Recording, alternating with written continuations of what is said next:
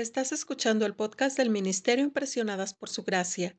Nuestra serie actual se titula Reto de Lectura 365, Comprendiendo la Biblia, un estudio a través de la Biblia en orden cronológico.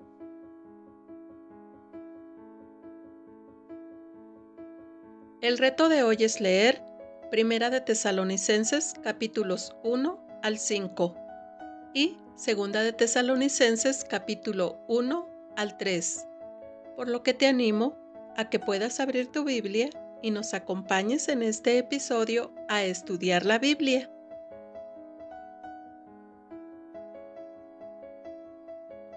Esta carta fue escrita a los cristianos que viven en la ciudad portuaria de Tesalónica, ubicada a lo largo de la costa norte del mar Ego. Esta iglesia, bastante nueva que Pablo había establecido estaba compuesta tanto de judíos como de no judíos, gentiles, que recién comenzaban a aprender a vivir juntos como seguidores de Jesús. El apóstol Pablo está realizando su segundo viaje misionero para difundir las buenas nuevas de Jesús por toda Europa.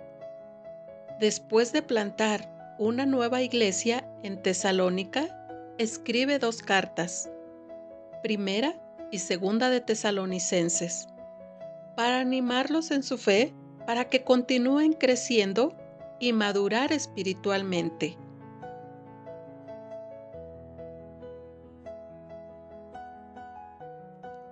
Mañana continuaremos con este viaje por la Biblia.